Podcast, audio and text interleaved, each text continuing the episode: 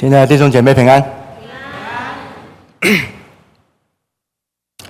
美国有一间广播的公司，创作了一部卡通动画的喜喜剧，中文翻译成为《辛普森家庭》。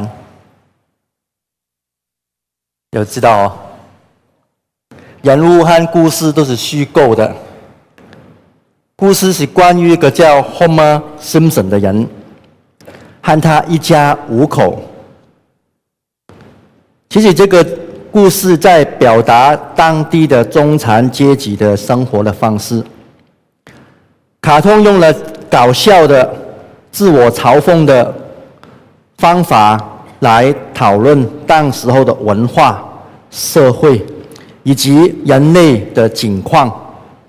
许许多多是很真实的，但许许多多是常常被忽略的。其中一幕提到这个河马和他的邻居 Body 莫德，其实他们已经很久没有见面了。很显然，他们莫德跟这个他的先生 Net 的举动。让这个主角河马感到非常大的压迫感。他们的孩子总是表现得很优秀，那这更显出这个河马的儿子是一个问题的青少年。重点在于这个家庭，这个莫呃莫德这个家庭口中的那一套滔滔不绝。陈腔滥调的信仰，更加让这个河马感到三条线的。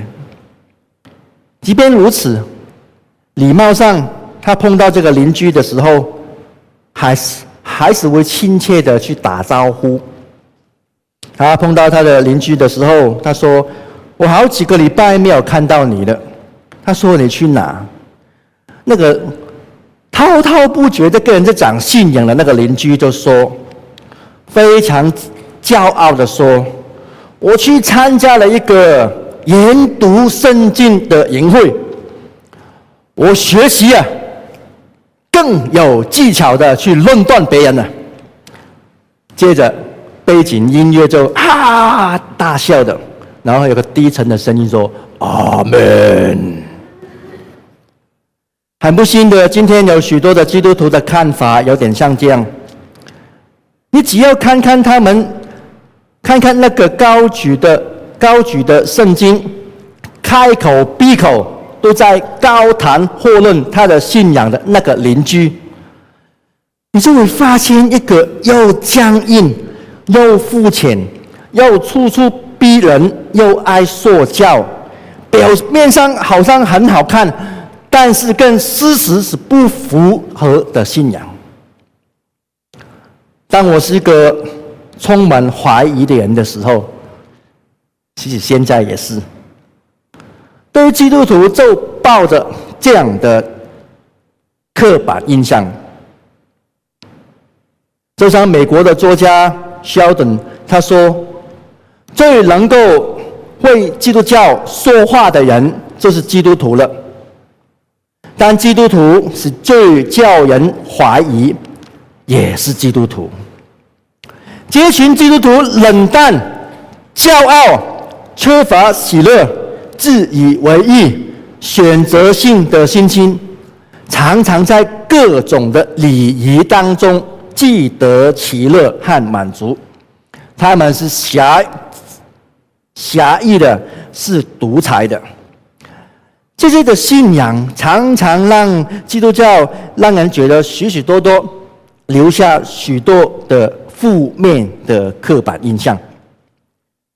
美国的女作家 Annie Dillard，她直截了当的说：“真可惜啊，耶稣基督后面跟着竟然是一群基督徒啊。” William Hart 在他的。那一本很有名的书里面提到，历史上一百个最有影响力的人，上面提到，从耶稣本身的特质来看，耶稣绝对有可能成为最具有影响力的人。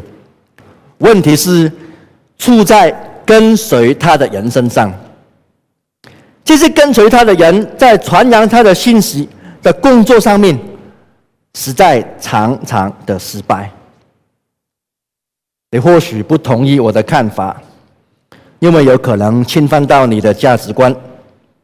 但是我相信，其实耶稣一定知道会发生什么样的状况，但他依然的要做一个让人不能够接受的宣告。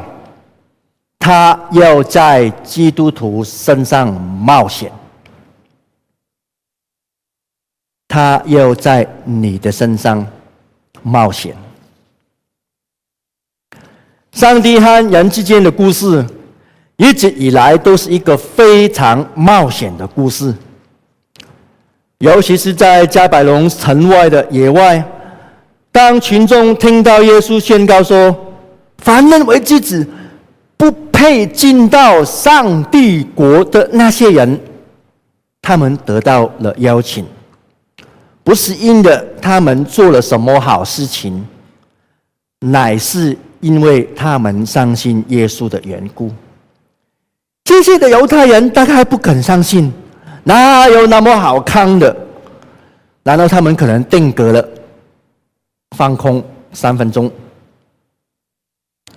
耶稣想要把这个可以改变人生命、又关乎永恒命运的好消息。传遍整个人类的历史，问题是他怎么可能办得到？他心中有什么样的计划？那我问你，你有本事靠一堆破铜烂铁来造一台可以飞越太平洋的飞机吗？耶稣利用这个机会去表达那个几乎不合逻辑的方法和策略。用白一点的话讲说，他就是跟门徒说：“你们就是我的业务员呐，你们要成为福音的代言人，要把福音告诉每一个家庭、邻居、职场、学校、健身房、咖啡厅。你们要借着成为盐。”和光来完成这个工作，那这是我伟大的 A 计划。哈哈，亲爱的朋友，这个计划够好了，我并没有 B 的另外一个计划。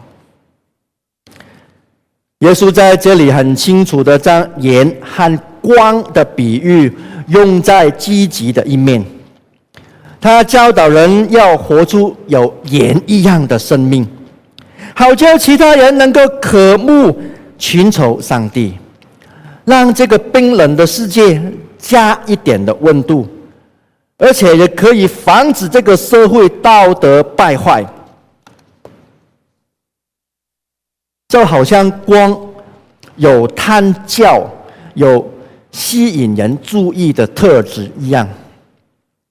耶稣说：“你要活出来的生命，不是要人看见你，乃是要别人看见我的真理，能在绝望、失去信心的地方显明上帝的怜悯，吸引人来归向耶稣基督。”耶稣基督说：“我就是那个光。”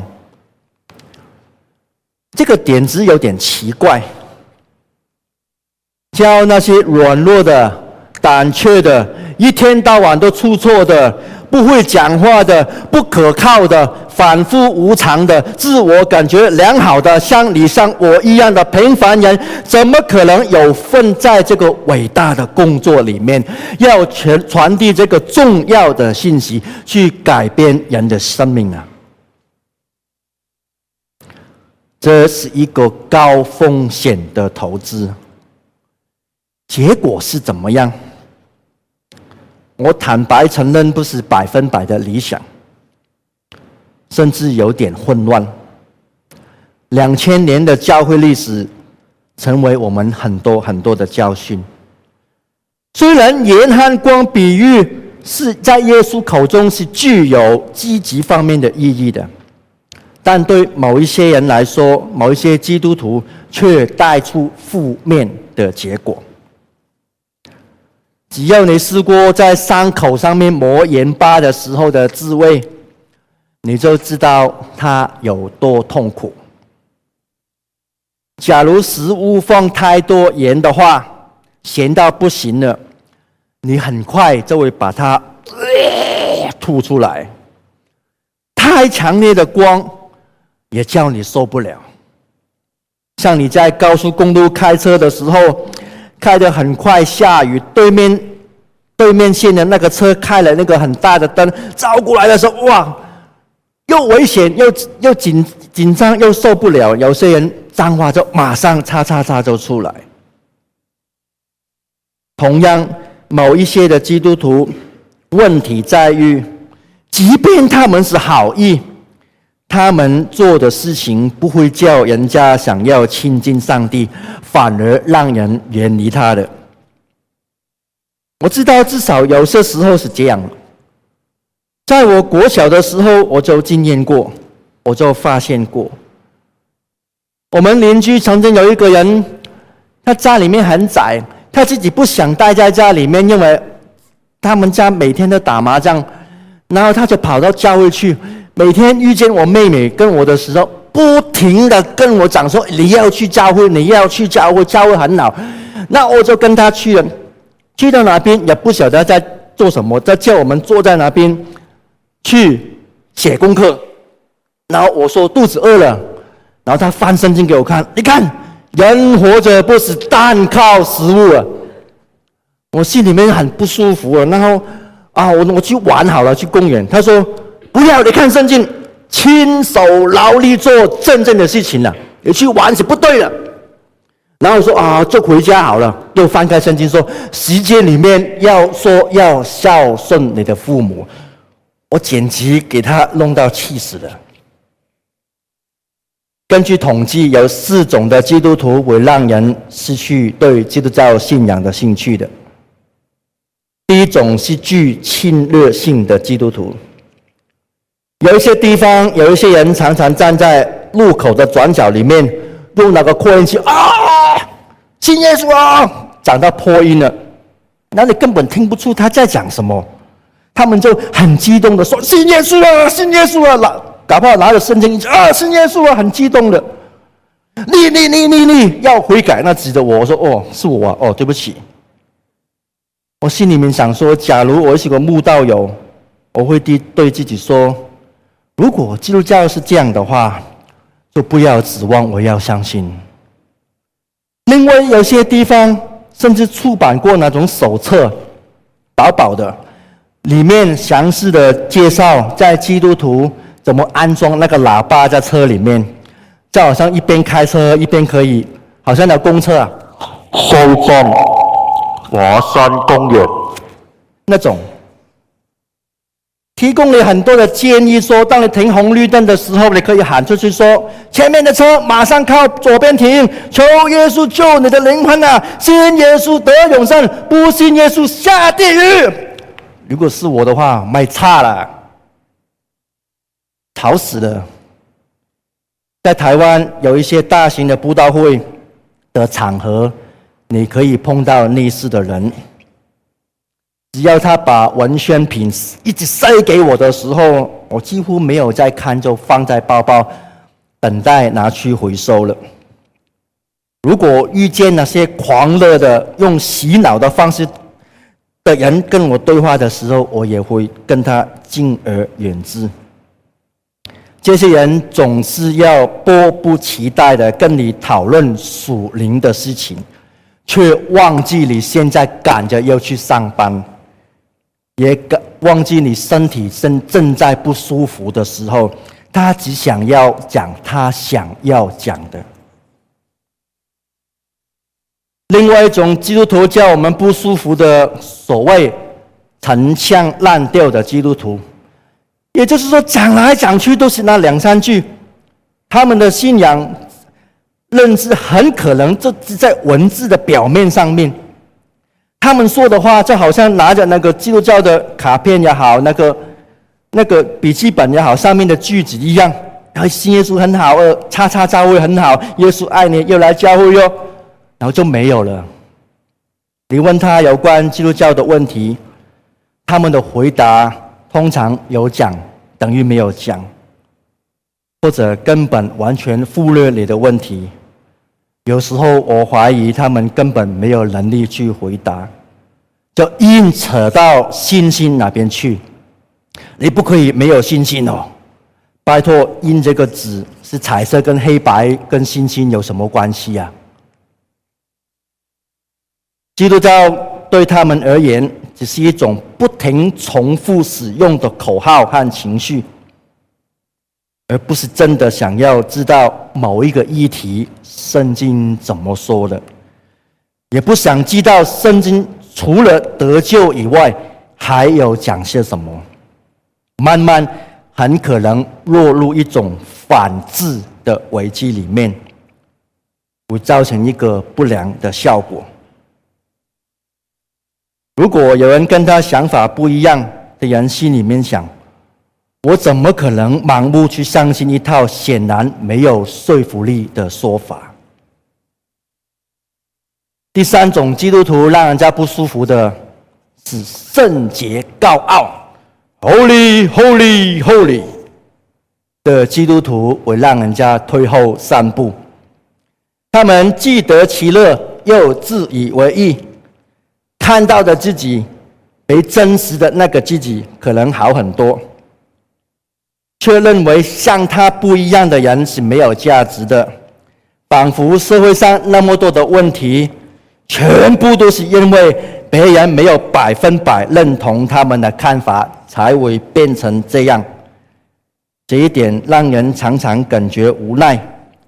这种基督徒有着敌对的心态，认为信主的人都是好人，信主的人应该活在一种更罪人有区隔的明显的一种生活方式。我没有反对这一点，但是我想象，假如一个人打扮的不怎么整齐的，也就是说怪怪的那一种。进入他们的教会里面，你可以想象那个人坐下来以后，背后马上疯狂的被指指点点，说：“小心一点呢，这个人怪怪的，他不是我们教会的，他也不像基督徒哎，赶快看好你的包包啊，把贵重的东西藏起来。”他们不是想要把那个人留在教会，相反的，他们说：“我要怎么做，这个人才离开我们的教会？”最后一种表里不一的基督徒，是让人要离开信仰很大的原因。他们所谓的灵命，就好像可能一张纸那么薄，表面看起来很好看，但不够深入的可以改变他们的行为。就像某一间大公司最坏的那个总经理，却在大家的面前扮演一个每个礼拜天都去教会又忠心在家庭里面的好男人一样，也像在那个选举的时候很骄傲的告诉别人，我是一个基督徒，刚好拍照的时候被拍到了，却在不为人知的地方用邪恶的手段去陷害别人的政治人物一样。也像那些超级无敌排他性很强、极端的种族主义的人，却大声的宣告说：“上帝爱世界上每一个人呢，却排挤其他的民族的那些领袖一样。”说实在的，只有表演自己是一个基督徒是很虚伪，也很累，甚至可以让人感到厌恶。感谢上帝，我们当中没有这样的人。或许在你的生命当中，你曾经遇到有一些跟随耶稣的人，他们是让你心里面感到佩服的，因为他们已经尽到做盐做光的本分。他做过的事情曾经激发到你想要了解这样的信仰。在芝加哥有一个人叫 Ron，他即便在要付出很大的代价的时候，他依然的能够活出他的信仰。这就是他能够成为别人的盐和光的原因。加西在国的一个监狱旁边有一个法庭，在那个阴暗的地方里面，每一天都有一批一批的人，显然有罪的那种被告，只为了逃避法庭的审判惩罚，他们拼命的钻各种的漏洞。每个人在那边是谈条件的，是欺哄陪审团的，是欺骗法官法官的。目的只有一个，他不想为了自己所做的事情要负责。有一天，这个 Ron 走进法法庭以后，所有的事情就改变了。他的背景是这样的：他八岁的时候，他用铁锤伤害他人，因此他从八岁开始跟法院就结下不解之缘了。后来他没有办法念书，退学。染上毒瘾，在六十七十年代的时候，在芝加哥某一个地方，成为一个很凶狠的帮派的领袖。二十一岁那一年，他惹了一个很大的麻烦。罗恩的朋友遭到对方另外一个帮派的人严重的攻击，毒打，打断他的牙齿，叫他跪玻璃，用火烧。于是他发誓说：“我一定要报复。”他接了一把枪，想要追杀那个攻击他朋友的那个人，叫 Bob。没多久，这个 Ron 就在一个夜店里面发现这个 Bob 跟六，哎，发现他们帮派有六个人在一起了，但是这个 Bob 没有在其中，但这个 Bob 的弟弟在在却在那个酒店里面，所以这个 Ron 心里面非常的愤怒。那个 Ron 就立刻想到一个很邪恶的计划，他决定要杀掉他的弟弟。等这个哥哥来参加丧礼的时候，也顺便把他搞定，这样大家可以解决两个对敌人帮派那个重要的人物。一想到这里的时候，我就把他枪拿出来，就大声喊说：“杀他！”这样，结果他去行动的时候，那个枪去卡住了，咔，呃，射不出来。哎，他。想要想要去报仇报不来了，结果有六个大汉就围住了他了。就在六个大汉想要抓他的时候，Ron 又试探了拿一把枪，突然往空气一开，砰！没有，结果子弹飞出来，声音很大了，就把这些人吓跑了。他要趁着机会逃跑了。然后 Ron 就开始追那个弟弟，一边追一边对他开枪，终于被他咻就打到了。子弹从后面打到那个肝脏的旁边，那个人就倒在路边了。Ron 跑到他面前，把他将他翻过来。那个对方说：“Don't shoot me, man！不要向我开枪，好不好？不要杀我。”但那个 Ron 因为心里面有非常大的愤怒，他没有一秒钟去迟疑、怀疑、考虑，他就把枪放在他的脸上，正要开枪的时候，啪！结果没有子弹。但是这个时候，V 五 V 五 V 五就传来警察车的声音了。罗恩知道不妙了，马上逃跑。他已经被通缉了。罗恩和他的女朋友逃跑到加拿大，最后住在一个城市安顿下来了。他在一间五金行里面工作。因着上帝巧妙的安排，他所有的同事都是基督徒。最后，Ron 受到同事的影响底下，我不知道他是不是开开敞开小组，但是他在那个公司里面就信了耶稣，接受了福音了。他的价值观、个性慢慢就改变了。他的女朋友也成为基督徒，他们两个人结了婚，还有一个女儿。Ron 努力的工作，后来成为那个公司模范的员工。但他心里面一直很不安，即便他已经和上帝和好了，他亏欠社会的那一部分没有解决，完全没有解决过的，他还是被通缉的。虽然时间已经久了，警方也不会说一直用尽所有办法去找他了。而下半辈子，他很可能如果没有犯错或者是大的事情，他可以躲在一个很安稳的地方度过他的晚年。但心里面他有一个强烈的声音说：“我应该出面去警察局自首。我要离开家人，去到警察局说，完结比赛。他深深知道，离开他的家人、他的太太、女儿的时候，他可能遭到最少二十年的监狱的生活。但是他心里面很大的动力说：“我不能够活在谎言当中。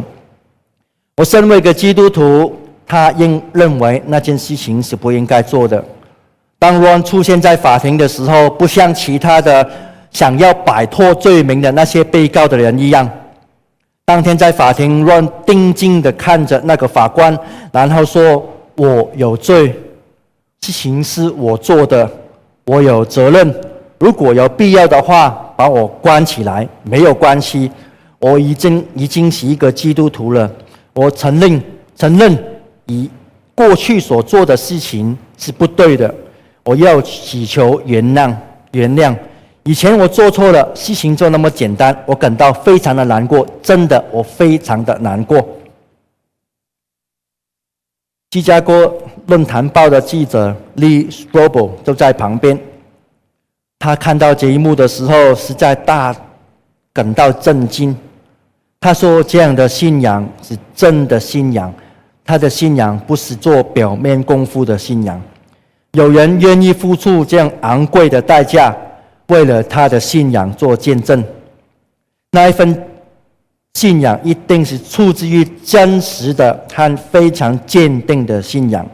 这个论坛报的记者说：“我因着他的见证，我被基督教吸引了。”他说：“理由是什么？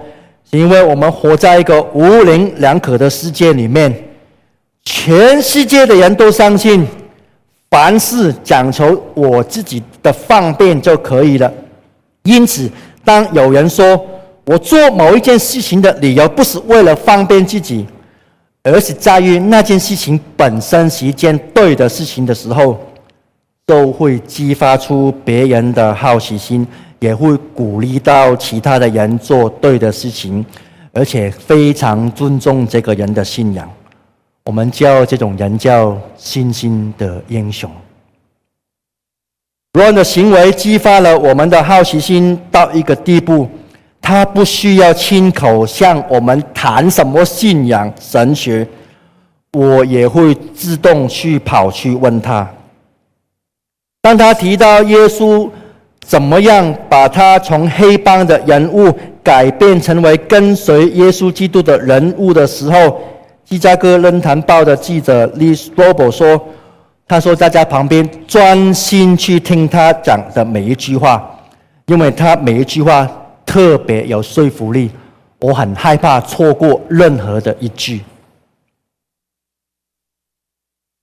亲爱的弟兄姐妹，盐的主要的用途是用来调味和防腐的。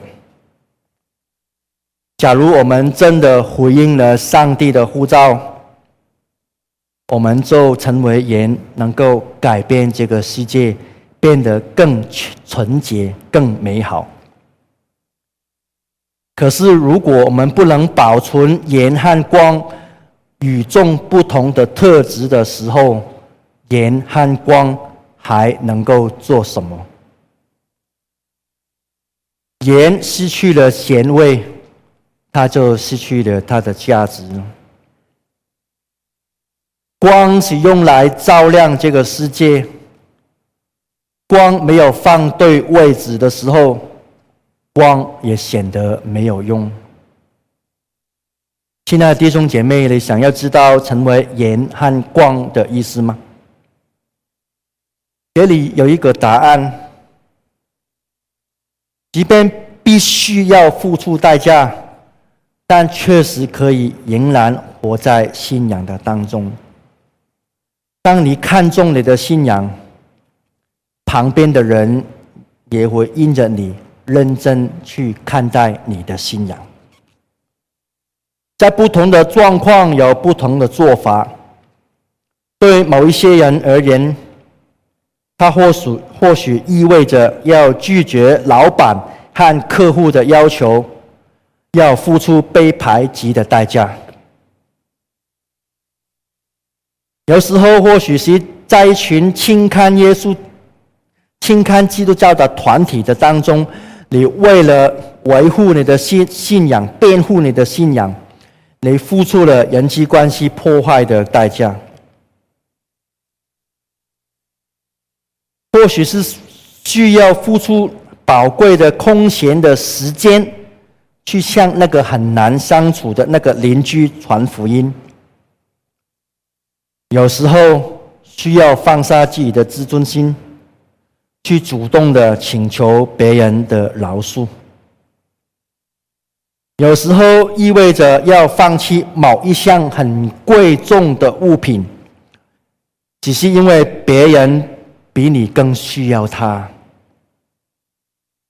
有时候代表着你要放弃谈几几笔的大生意的那个生意谈生意的机会，你回家过一个平衡的家庭生活，好让周遭的人看到你的生命当中的顺序。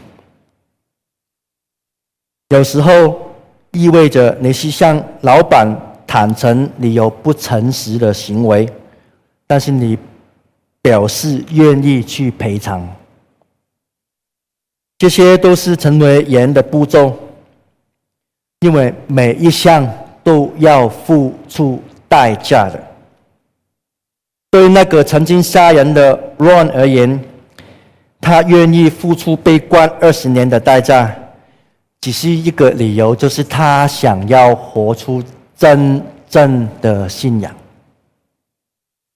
但没有想到，Ron 的生命改被上帝改变的事情感动了那个法官。法官在判宣判的时候，认为这个 Ron 没有必要被送到监牢。法官最后说了一句话，他对他说：“Ron 已经不再造成社会上的任何的威胁了。”法官对着这个曾经想要杀人这个 Ron 说。回家与你的家人团聚吧。这个判决在那个时候的法院造成很很大的压抑。审判结束以后，有人冲去问那个 Ron：“ 你对法官这样的做法有什么反应啊？”这个曾经是一个恶人、是一个罪人的 Ron，斩钉截铁的。有信心、坚定的宣告说：“那个法官让我明白恩典是什么，好像耶稣坐在我的身上一样的。”接着乱转头跟那些访问他的人说：“你们这些人可以听我一个忠告吗？不要忘记。”只要你愿意，上帝也会向你显明他的恩典。从乱讲的人的口中说出来的话，句句带着极重的分量。他不是在传福音吗？